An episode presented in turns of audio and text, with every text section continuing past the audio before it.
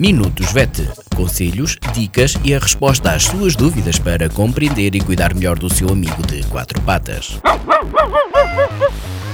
Minutos VET às quartas-feiras pelas 15h20, aqui na sua Vax FM com a veterinária Ana Neves.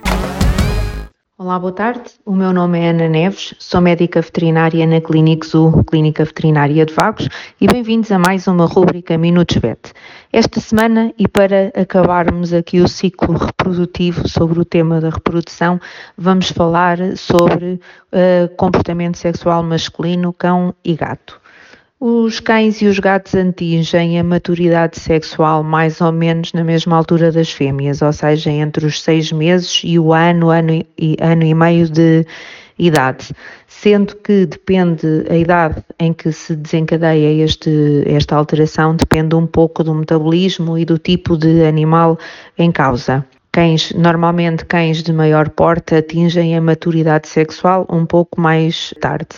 Os comportamentos que eles passam a evidenciar associados a esta maturação sexual são induzidos pela circulação de uma hormona que é a testosterona. Esses comportamentos passam por marcação de território feita com pequenas quantidades de urina. Eles levantam a cauda e viram-se para a zona que querem marcar, tremem a cauda e sai um, um, um esguicho de um jato de, de urina. Os cães passam a, a, urinar levantando a perna e fazem também a marcação de território uh, levantando a perna e largando pequenas quantidades de urina em vários sítios.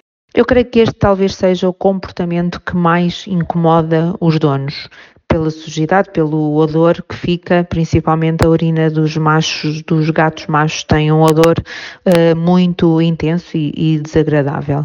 Pronto, outro comportamento é mesmo o levantar a perna do cão para, para urinar. Os cães podem também começar a mostrar comportamentos de, de monta, não dirigidos só às cadelas, muitas vezes alguns cães adotam um objeto ou mesmo com, com as pessoas que vivem ou visitas da casa uh, podem fazê-lo. E, claro, obviamente, o, o, o fim a que se destina, que é o interesse têm fêmeas em cio, passam a ter interesse em fêmeas em cio. E na presença de líbido, os cães e os gatos perdem o medo, o que faz com que se desencadeiem muito mais facilmente comportamentos de uh, agressividade, normalmente dirigidos a outros machos. Um outro sinal de, de, de, de cio, de, de cio não, de, de comportamento induzido pela, pela, pela testosterona são os comportamentos de fuga quando sentem eh, a presença de fêmeas em cio por, eh, por perto.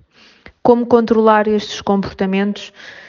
De facto, as ferramentas não são muitas, são basicamente duas. A, que mais comumente é utilizada é a castração, que consiste em remover os testículos, que são o órgão que produz a maior parte da testosterona existente em, em circulação no, no organismo a castração deve ser feita numa idade adequada, uh, ou seja, não muito jovens, normalmente recomendamos sempre a partir do, do, meio, do meio ano de vida, mas quando é feita a partir do momento em que os animais já estão a exibir estes comportamentos de cio, a castração só por si pode reduzir uh, a incidência desses comportamentos e não anulá-los completamente posso afirmar que cerca de 50% dos machos, ou apenas 50% dos machos, diminuem de forma significativa a marcação de território através da, da urina.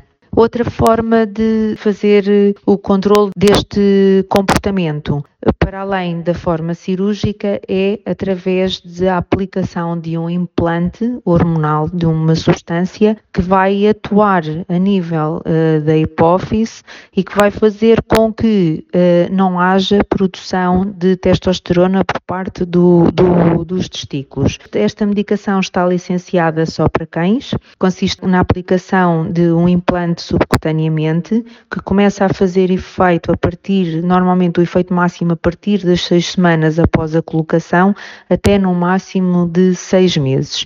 Ele é um indutor da infertilidade masculina no cão. Pode ser interessante em algumas situações, por exemplo, pessoas que façam criação de cães que não querem que um determinado ou querem que as fêmeas acasalem só com um determinado cão, que não querem destabilizar o comportamento dos animais em casa, mas não querem castrar aquele macho porque querem utilizar noutra situação, podem induzir a infertilidade então através da colocação do implante.